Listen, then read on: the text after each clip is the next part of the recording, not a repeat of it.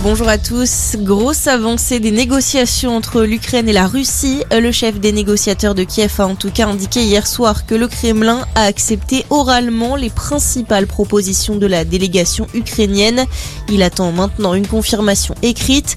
Parmi les propositions notamment un référendum sur la neutralité de l'Ukraine. En attendant, les forces russes auraient quitté la région de Kiev. C'est ce qu'a annoncé hier la vice-ministre ukrainienne de la Défense qui précise toutefois que les villes situées près de la capitale sont dévastés. Un retrait qui s'explique par un redéploiement des soldats du Kremlin vers l'est et le sud du pays.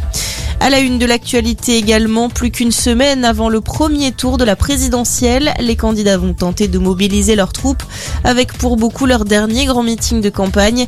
Jean-Luc Mélenchon sera notamment place du Capitole à Toulouse, Yannick Jadot est attendu à Nanterre, Jean Lassalle sera à Pau et Anne Hidalgo, Valérie Pécresse et Nathalie Arthaud seront toutes trois à Paris. Et hier, les déplacements d'Emmanuel Macron et d'Éric Zemmour ont été perturbés.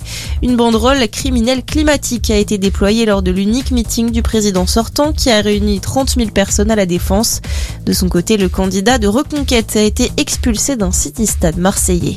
Nouvelle mobilisation en Corse après la mort d'Ivan Colonna. Une manifestation aura lieu à 15h à Ajaccio en l'honneur de l'indépendantiste corse décédé il y a 10 jours des suites de son agression en prison.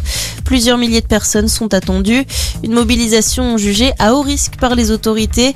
Le 13 mars dernier, plus de 60 personnes avaient déjà été blessées dans des émeutes.